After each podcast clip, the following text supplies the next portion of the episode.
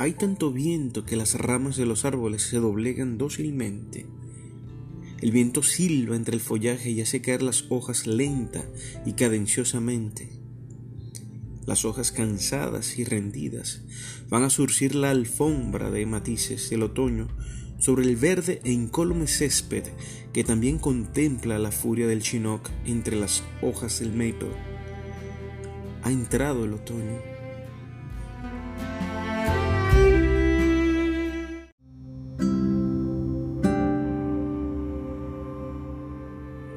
La hojarasca rechina bajo sus pesadas botas. Va forrado de ropa, de dudas, de pesares.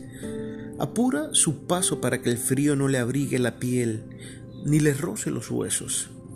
Toma conciencia que allá de donde viene ha dejado una carrera, un trabajo mal pagado, una viejita y alguno que otro amigo.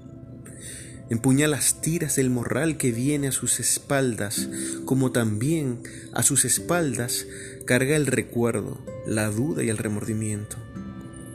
Allá en el Carmen ha dejado las miserias de un pueblo hambriento, olvidado y desahuciado. Acá la gente viene y va, y aunque ha entrado mucha gente, hay mucha tierra por poblar. Los estereotipados son caucásicos y sin tener culpa de ello han terminado excluyendo a los nativos.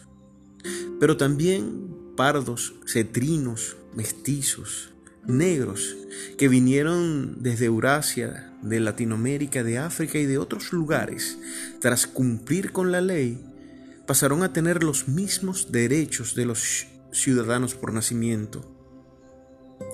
Muchas culturas sin mezclarse, muchas culturas sin lograr sincretismo como en los países de abajo. Gente de muchas lenguas queriendo hablar una sola. Gente apresurada en adoptar un nuevo gentilicio sin olvidar el propio. Queriendo alcanzar en tierra ajena lo que en tierra propia no se pudo. Queriendo que esa tierra ajena se vuelva propia algún día.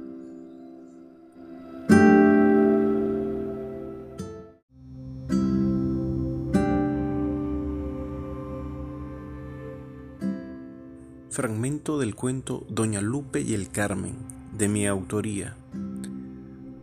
Por acá René González Martínez. Ha sido un placer llegar hasta ustedes.